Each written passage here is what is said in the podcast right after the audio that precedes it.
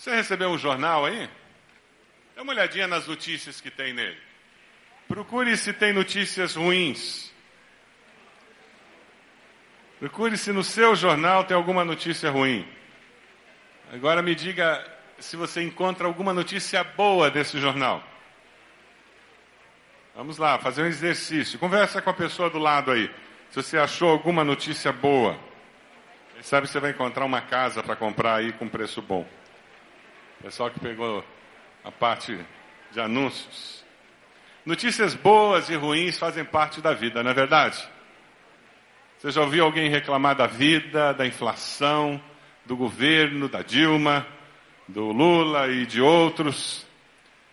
Ajuda a ficar reclamando, passando pela vida reclamando? Ou faz com que as coisas fiquem ainda mais complicadas?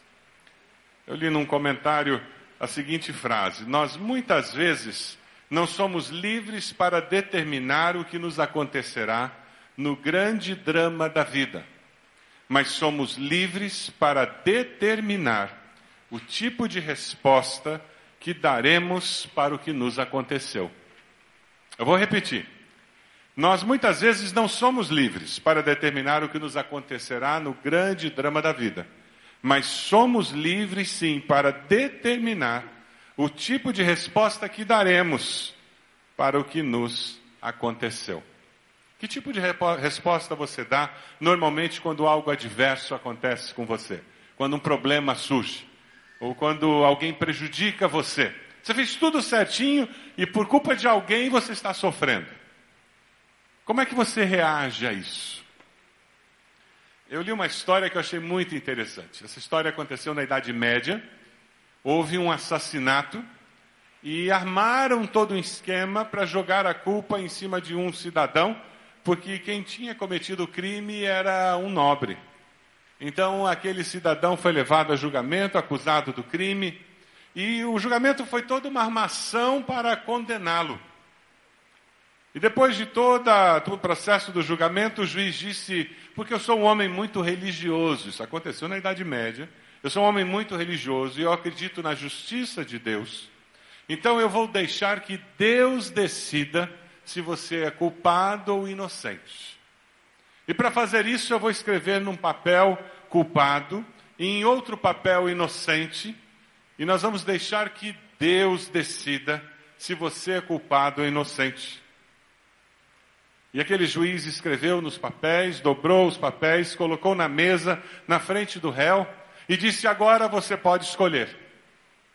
O réu, sabendo que aquele julgamento era uma armação e sabendo da possibilidade deles estarem sendo desonestos naquele processo, ele deu um passo à frente, pegou um papel e rapidamente colocou na boca e engoliu.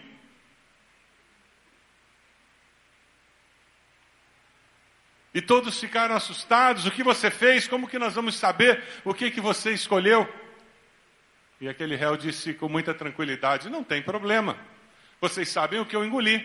Agora é só abrir o papel que ficou na mesa e vocês saberão que a minha sentença está é o contrário do que está nele. E é claro que quando eles pegaram o papel na mesa, o papel dizia culpado, porque os dois papéis tinham culpado. E conta quem escreveu essa história que aquele homem ele não se deixou abater pelo fato de todas as circunstâncias serem contrárias a ele, pelo contrário, ele lutou até o final. E o autor da história diz: por mais difícil que seja uma situação, não deixe de acreditar e de lutar até o último momento. Saiba que para qualquer problema, Deus tem uma solução. Você acredita nisso? Diga amém. Ele podia ter desanimado, dizendo: não é culpa minha, os outros estão armando, eu estou sofrendo as consequências dos erros dos outros. Mas até o final ele foi buscando uma solução para aquele problema que ele tinha. Alguém já disse com muita propriedade que quando nós vemos um grande problema, nós não devemos ir diante de Deus falando do grande problema, mas precisamos afirmar a nossa fé dizendo: meu grande Deus tem um problema que apareceu na minha vida. Quem sabe Deus o trouxe hoje aqui, para que você saia daqui com essa certeza que não interessa o tamanho do problema, Deus é infinitamente maior do que o seu problema. Não interessa a dificuldade que você esteja enfrentando, Deus é maior do que aquela dificuldade. E tem horas que a sensação que nós temos é que nós vamos morrer, nós vamos ficar sufocados. O salmo que nós vamos estudar hoje à noite, ele nos fala sobre essa situação, sobre essa verdade. Deus está escrevendo uma história da nossa vida pelos nossos desmandos e descaminhos. Às vezes essa história tem alguns atalhos que não, não é necessariamente como Deus escolheria que nós vivêssemos. Por causa de decisões de outras pessoas e circunstâncias de outras pessoas, às vezes vivemos num deserto por mais tempo do que gostaríamos de viver, mas Deus, de forma soberana, não desiste de nós e continua escrevendo a história da sua vida. E ele faz isso desde o ventre da sua mãe. O salmo foi escrito por Davi para ser cantado. A divisão do salmo fala sobre dois atributos de Deus. Abra lá, por favor, no Salmo 139. Dos versículos 1 a 6, nós encontramos a onisciência de Deus sendo destacada. Deus tudo sabe. Dos versículos 7 ao 12, nós encontramos a onipresença de Deus sendo destacada. Deus está em toda parte. Salmo 139. Mantenha o salmo aberto. Dentro da revista você encontra um esboço para acompanhar a mensagem. Tem lápis aí na, nas costas da cadeira, nessa bolsinha, para que você possa acompanhar também a mensagem. Isso ajuda a fixar o conteúdo e você pode mais tarde consultar. Deus tudo sabe. Deus sabe o passado, o presente e o futuro. E Ele controla o passado, o presente e o futuro. Aí quando a gente pensa nessa capacidade de Deus, tem que dar curto-circuito no cérebro. Porque é maior do que a nossa capacidade de entender. Nós construímos a nossa vida em três tempos: passado, presente e futuro. Ou você fez, ou está fazendo, ou fará. Deus não vive conjugando a vida nos três tempos, mas Deus vive no eterno hoje. Todas as coisas acontecem simultaneamente para Deus, porque a diferença de tempo para Deus não é nada. Mil anos são como? Um dia. Quando você vê uma formiga caminhando na calçada da sua casa, ela não faz ideia de quantas quadras existem ao redor daquela casa, faz?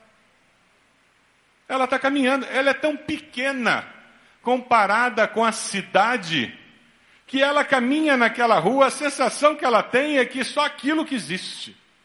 Essa é uma comparação grosseira do porquê nós vemos a vida em três tempos, passado, presente e futuro, e Deus enxerga a vida como um todo, porque Ele é infinitamente maior do que nós.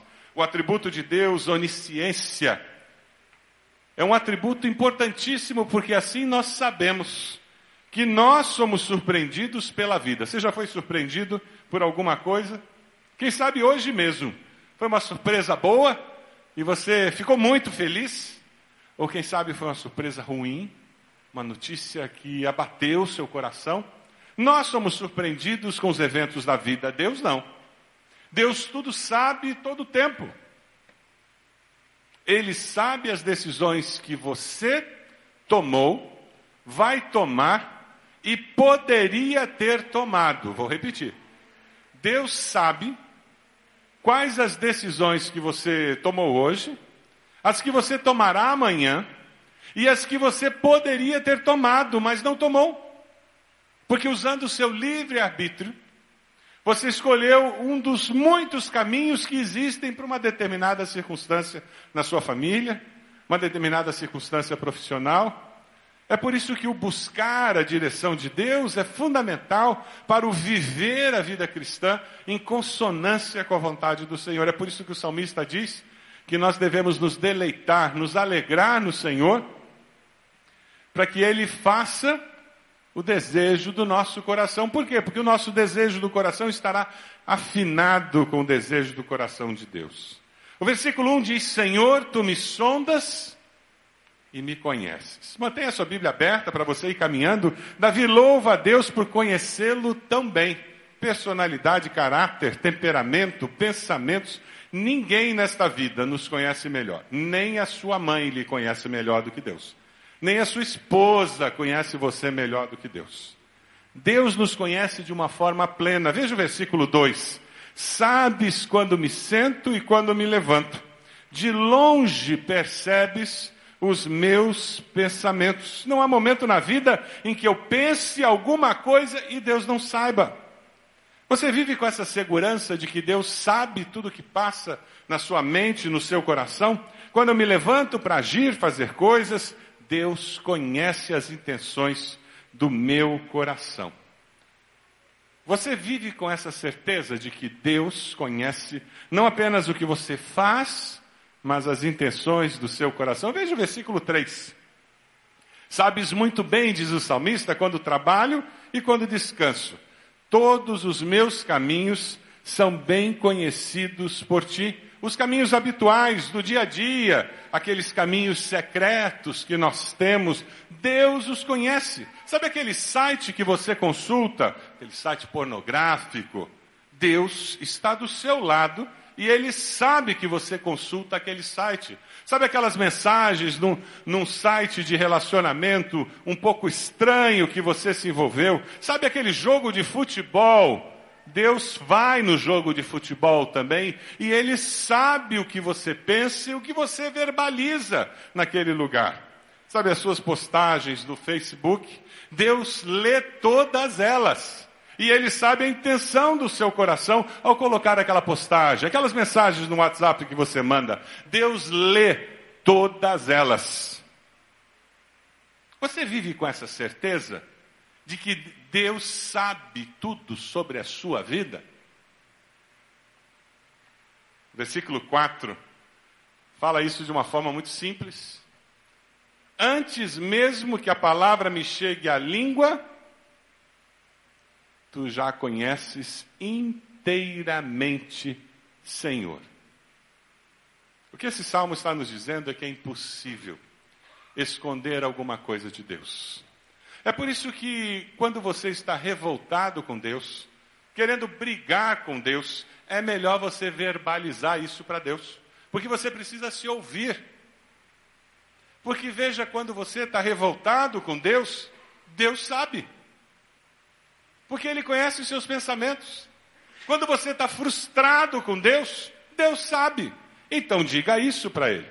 E quando nós começamos a ouvir e ore em voz alta. Vá para um parque, tranque-se no seu quarto e fale em voz alta. Nós precisamos ouvir. E quantas vezes é o porque eu ouço como eu me sinto com relação a Deus. É quando eu me ouço é que eu permito que o Espírito Santo mude alguma coisa dentro de mim. Deus conhece tudo, os seus segredos mais íntimos os que são puros e os que são pecaminosos. Deus os conhece. E o que nos fascina no Evangelho é que Deus conhece tudo e continua a nos amar. Porque o amor de Deus é incondicional. Deus nos ama apesar de nós. É isso que a cruz de Cristo representa. Deus ama você apesar dos seus pensamentos, das suas intenções. Deus nos ama de forma completa e incondicional. Veja o versículo 5. Que texto precioso. Tu me cercas por trás e pela frente, e pões a tua mão sobre mim. Tal conhecimento é maravilhoso demais, e está além do meu alcance, é tão elevado que não o posso atingir. A nova tradução na linguagem de hoje fala o versículo 5 dizendo: Eu não consigo. É, versículo 6, perdão, dizendo: Eu não consigo entender como tu me conheces tão bem. Você consegue entender? Como é que Deus sabe todos os meandros da nossa vida? Davi está maravilhado. Deus me conhece intensamente, completamente e cuida de mim. E coloca proteção ao redor. Quem não conhece aquele salmo que diz que os anjos do Senhor se acampam ao redor dos que o amam e o temem? E nós oramos pedindo que os anjos se acampem ao redor do nosso carro quando viajamos, ao redor da nossa casa. Deus é um Deus que cuida, é um Deus presente, é um Deus que ama e ama de uma forma incondicional. A menina era fascinada pelo bordado da mamãe. E é claro que a mamãe não deixava ela mexer no bordado. Mas teve um dia em que tocou o telefone a mamãe largou o bordado no sofá e foi falar no telefone. Quando ela viu aquele bordado sozinho, ali jogado no sofá, adivinha o que ela pensou? Eu vou fazer alguma coisa para ajudar a mamãe. Ela foi até o bordado, sentou no sofá e deu alguns pontos. E enquanto ela bordava, a mãe terminou o telefonema, parou no batente da porta, olhando e vendo o que a filha fazia. E quando ela percebeu que a mãe olhava, saiu correndo e foi para o quarto. Aquela mãe foi até o sofá, pegou o bordado. Os pontos estavam frouxos, os pontos estavam no lugar errado.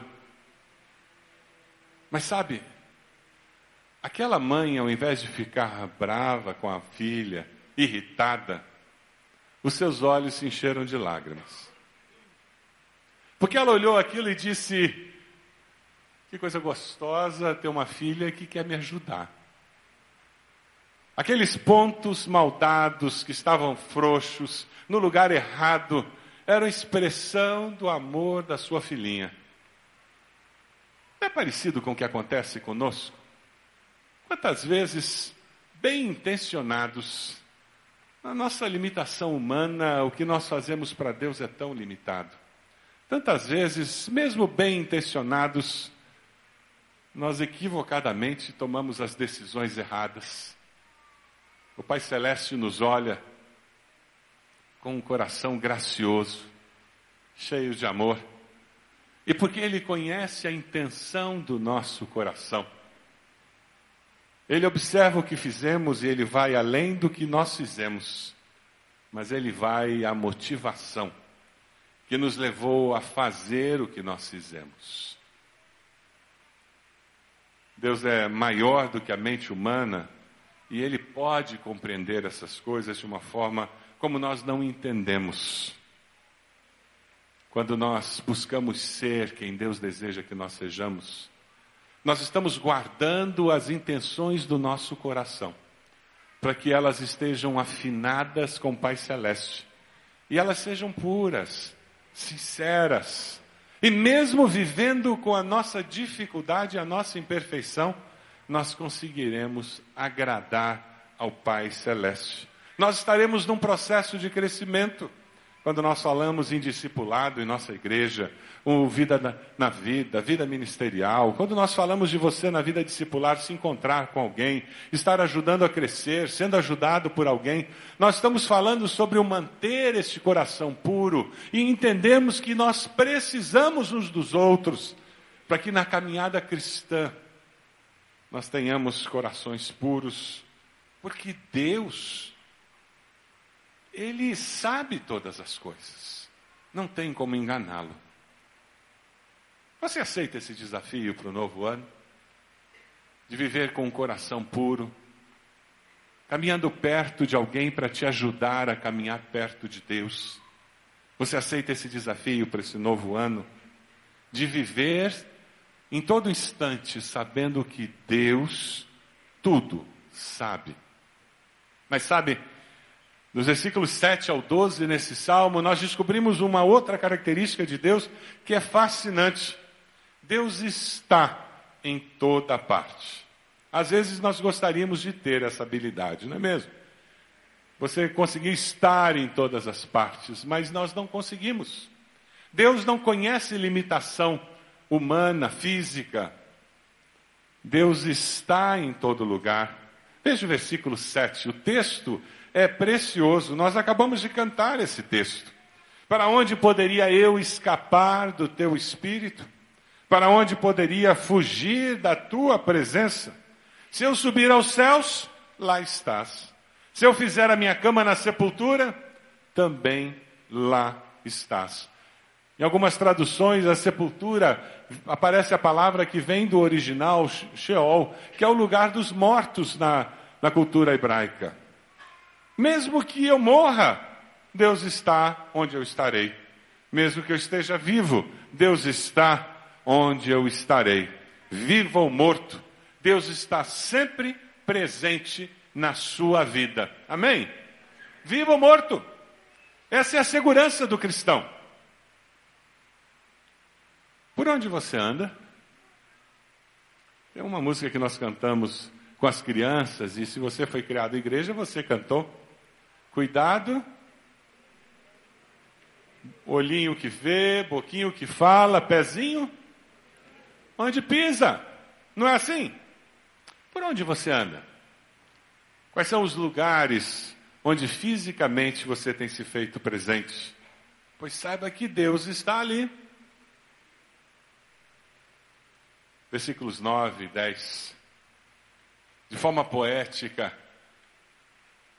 o autor do salmo diz: Se eu subir com as asas da alvorada e morar na extremidade do mar, mesmo ali a tua mão direita me guiará e me susterá. Mesmo ali, a tua mão direita me guiará e me susterá. Uma família, nossa igreja está indo lá para Juiz de Fora. Não é tão longe assim como as asas da alvorada ou a extremidade do mar. Mas mesmo ali naquela outra cidade, Deus guiará e susterá. Você tem algum querido seu que não mora aqui em Curitiba? Que mora distante? Deus está lá com eles. Presente na vida deles. Mesmo quando eles ignoram a presença de Deus, Deus está presente. Deus abençoa mesmo aqueles que não pedem a bênção dele, porque Deus é misericordioso. A tristeza é que eles não percebem. Eles não vivem com essa segurança. A alegria de conhecer a Cristo é que eu vivo com essa segurança. Eu sei em quem tenho crido. E eu sei que Ele me protege. Veja os versículos 11 e 12. Mesmo que eu diga que as trevas me encobrirão e que a luz se tornará noite ao meu redor, verei que nem as trevas são escuras para ti, a noite brilhará como o dia, pois para ti as trevas são luz. Na tradução da linguagem de hoje, o salmista diz: Para ti a escuridão é tão clara como o dia. Agora no verão é gostoso, né? Demora a escurecer. E a gente tem mais tempo. Parece que o dia fica mais longo, as coisas rendem mais. Eu me lembro quando nós moramos na Inglaterra em 95, nós chegamos em janeiro, no, no meio do inverno europeu. Que coisa triste! Nove horas da manhã começava a nascer o sol. Quer dizer, não tinha sol, era só nuvem, era claridade. E lá pelas três e meia da tarde já começava a escurecer. Que coisa triste! O salmista usa essa situação de escuro, luz, claridade. Eu me lembro sobre ter medo, e durante um tempo eu decorei o Salmo 23 na entrada da minha adolescência para tentar lidar com o medo de escuro. Caçula, você sabe como é, né? Demora a amadurecer. E meu pai militar, como só, ele dizia que luz acesa que nada, apagava a luz. E eu me lembro de decorar o Salmo 23 e eu recitava aquele salmo. É interessante porque muitos de nós temos medos, que talvez não seja do escuro, mas medos que precisam ser colocados diante de Deus. A certeza da presença do Senhor em todo lugar, em qualquer situação das nossas vidas, nos dá a certeza de que Deus vê até o que é invisível e ele penetra no inacessível da vida. E até ali, naquele lugar inacessível, Deus está agindo. Mesmo que você não veja, não perceba, E às vezes demora para que a situação seja resolvida. Mas Deus sempre está presente nas circunstâncias da nossa vida e Ele sempre está agindo a nosso favor, mesmo quando todas as circunstâncias nos falam o contrário. É isso que o salmista está dizendo. A onipresença de Deus garante que Ele esteja marcando no seu coração, na sua alma, a segurança de que Deus está ali. É por isso que o Espírito Santo foi nos dado para nos lembrar de todas as verdades que Jesus ensinou. Foi nos dado para nos confortar. Existem três tipos de pecados que nos impedem de manter essa comunhão com Deus, para nós termos a certeza de que Ele está conosco em toda e qualquer situação. O primeiro é o pecado de ação. É quando nós fazemos o que Deus não quer que nós façamos. Pecado de ação, você faz o que Deus não quer que você faça. Vamos ler esse texto que está na tela? Não entristeçam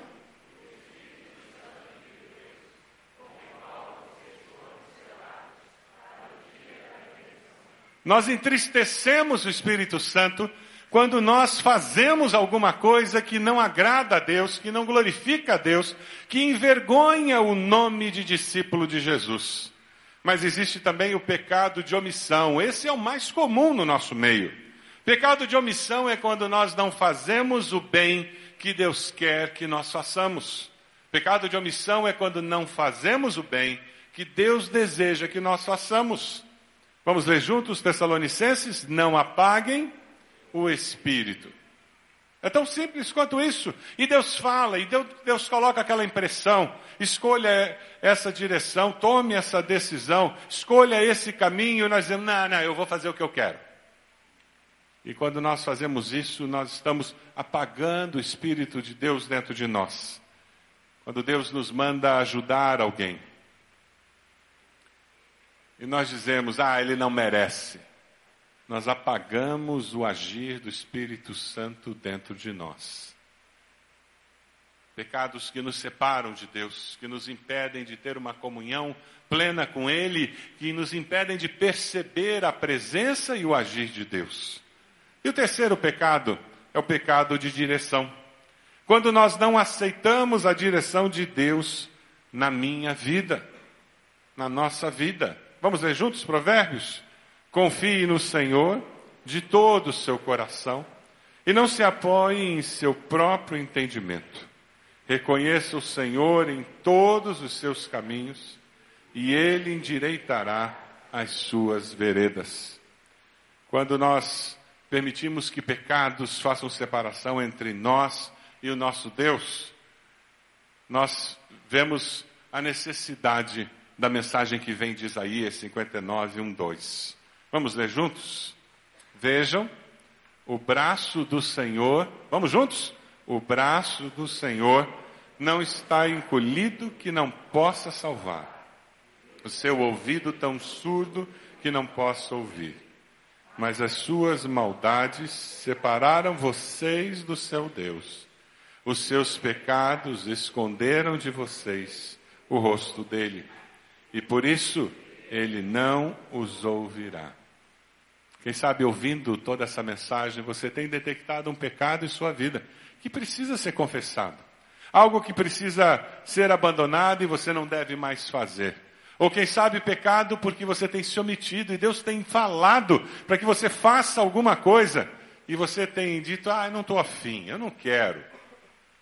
Ou quem sabe Deus tem, de uma forma muito clara, dirigido a sua vida, falado sobre você assumir uma célula quem sabe abrir sua casa para uma célula. Deus tem falado claramente com relação a algumas decisões na sua família que devem ser tomadas. Você até pensa como coisas boas para o ano novo, mas já agora, no dia 11 de janeiro, você já nem está pensando mais nisso, porque você não tem agarrado as direções de Deus, não tem se comprometido com elas. E com isso você perde, perde o agir de Deus, a bênção de Deus sobre a sua vida. Veja os versículos 13 e 18.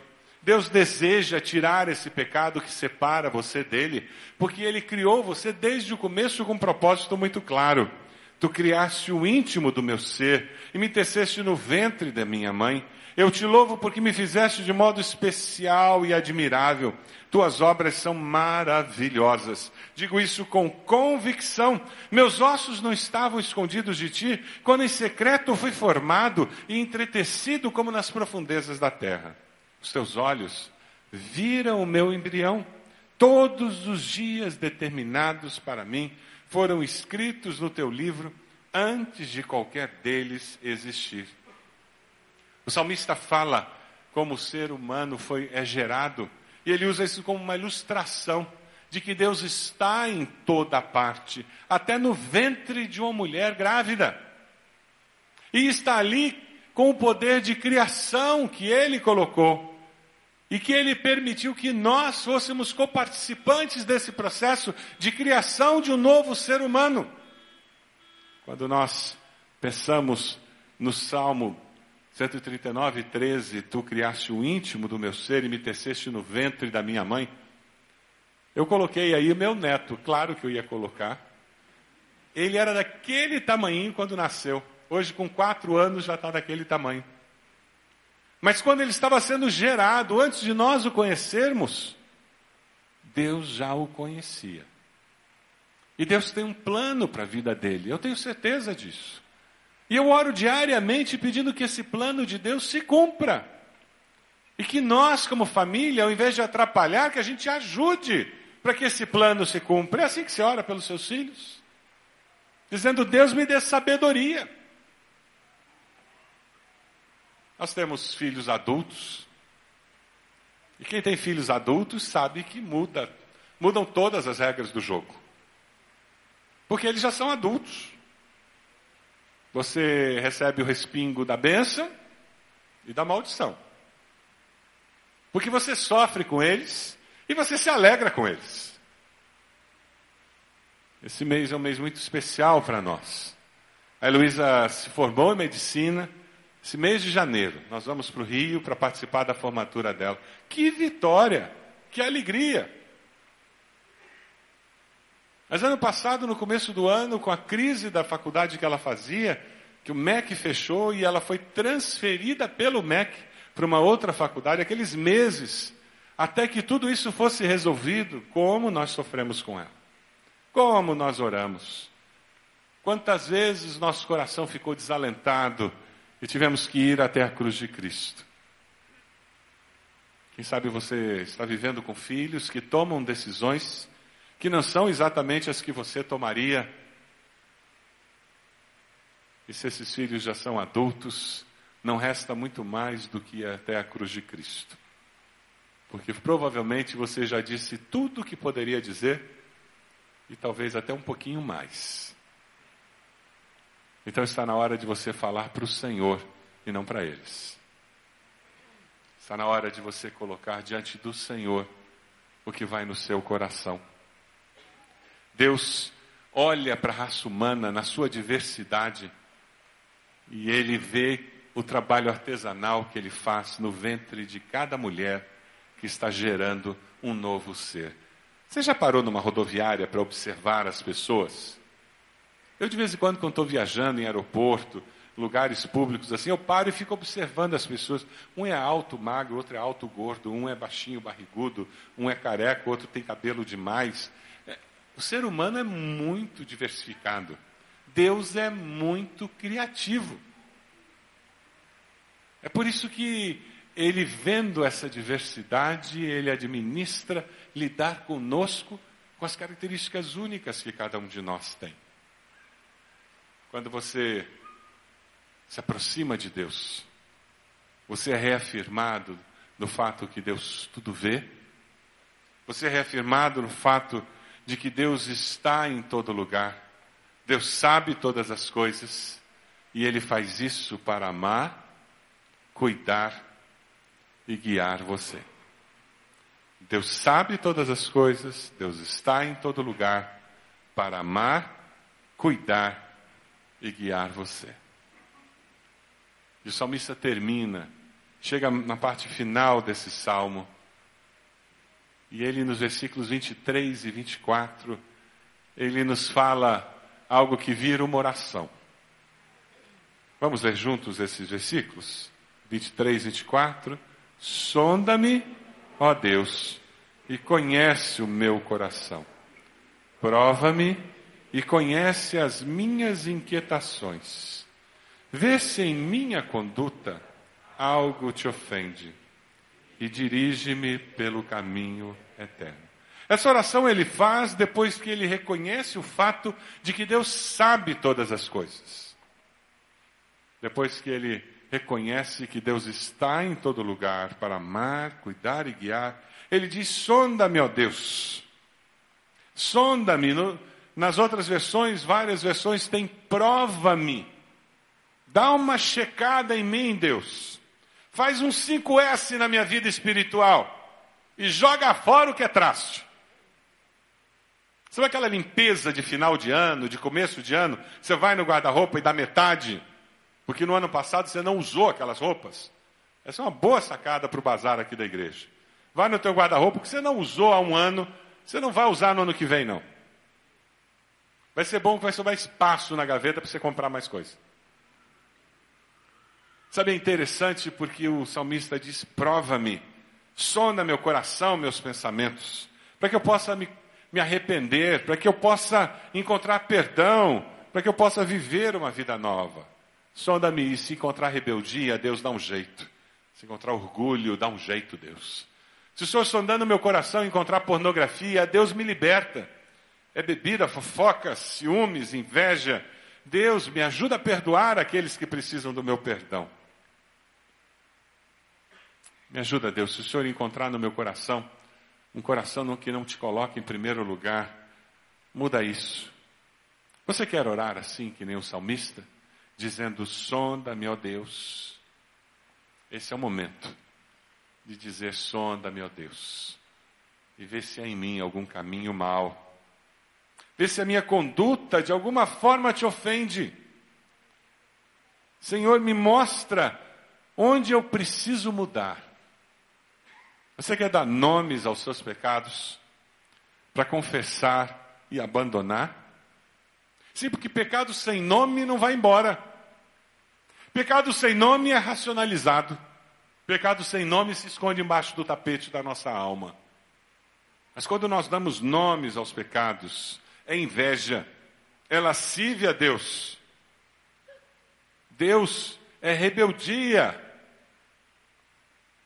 Quando nós damos nomes aos nossos pecados, nós podemos nos arrepender deles, experimentar o perdão de Deus e a libertação do Senhor. É isso que o salmista diz no final: dirige-me, Senhor, pelo caminho eterno. Eu quero ser guiado, dirigido pelo Senhor. Eu quero viver uma vida debaixo da tua condução, debaixo da direção do Senhor.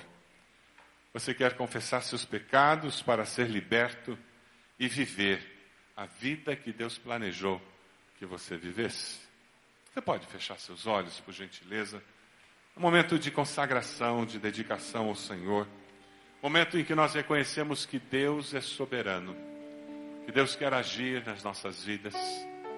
Deus quer conduzir nossos passos a cada dia Deus quer nos libertar daqueles pecados que nos acorrentam, para que nós possamos experimentar perdão e vida nova.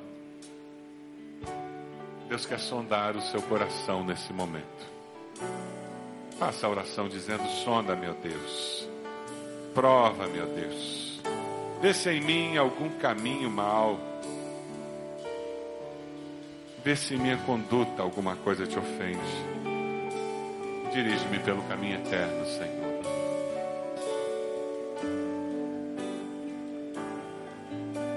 Ainda estamos no começo do ano. Ainda é um bom momento para você estabelecer novas metas de vida. Um projeto maior. Para se submeter à soberania de Deus, deixando que Deus seja Senhor da sua vida. Deus haja na sua vida de uma forma renovada essa sua decisão. Eu vou convidar você a colocar-se de pé. Nós vamos começar a cantar. Enquanto nós cantarmos, eu vou pedir que você venha aqui à frente. Coloque-se de joelhos, dizendo: Deus, eu quero viver esse ano debaixo da tua direção. Fique de pé onde você está. Eu quero, Senhor, que o Senhor sonde o meu coração, porque eu quero viver uma vida pura. Deus, conduza meus passos. Quem sabe você está aqui e você nunca confessou Jesus como Senhor e Salvador. Essa é uma boa oportunidade para se arrepender dos seus pecados.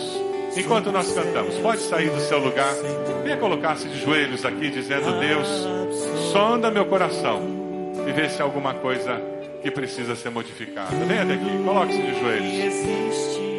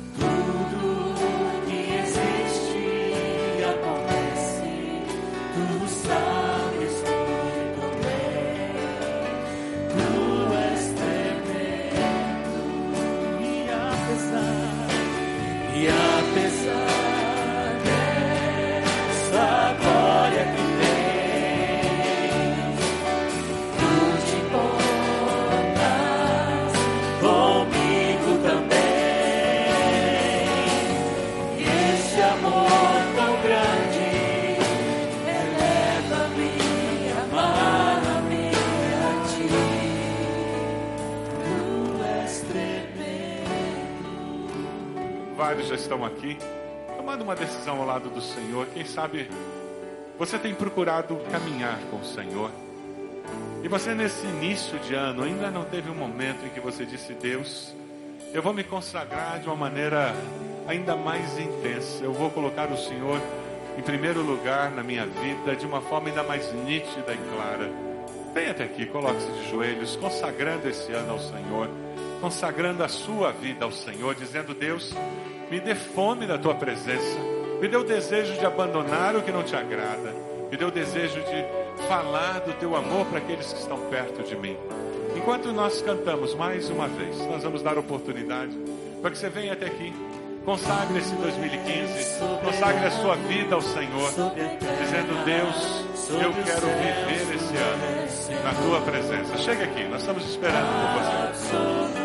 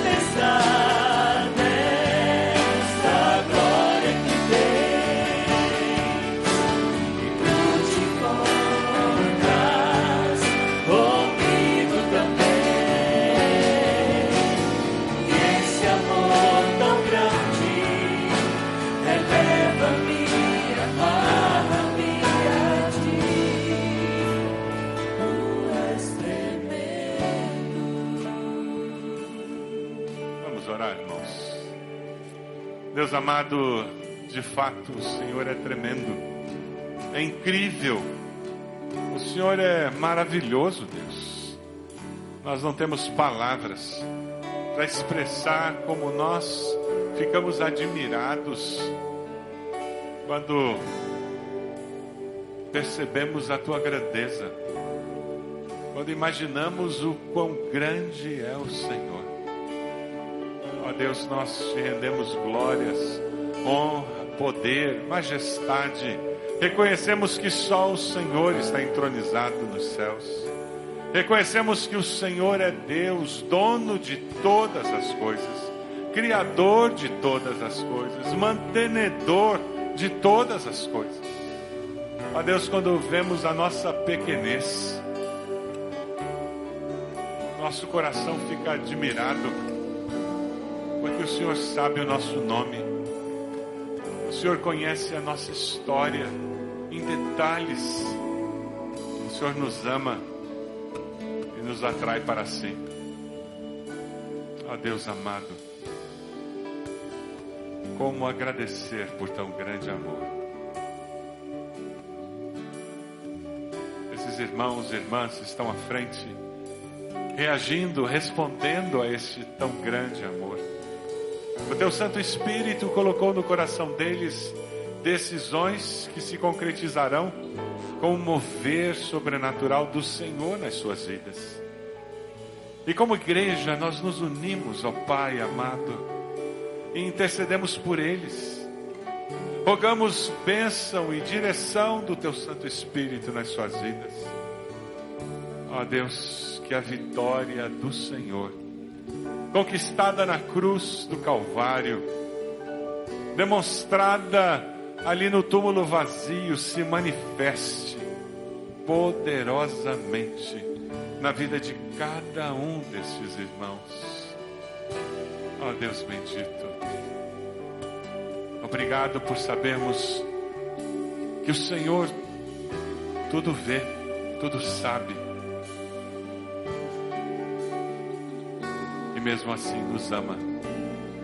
Obrigado por sabermos que o Senhor está em todo lugar estará conosco em todo lugar para cuidar de nós, para nos guiar, para nos dirigir. Recebe a adoração dos nossos corações. Ó Deus, que o amor do Senhor, manifestado no Teu Filho Jesus, que a graça de Jesus, graça que nos alcançou porque o Teu Espírito nos convenceu do pecado, da justiça e do juízo. Que o Teu Santo Espírito, Senhor, o nosso Consolador, estejam conosco e com todo o povo de Deus, hoje e sempre. Amém. Amém. Pode assentar-se, irmãos.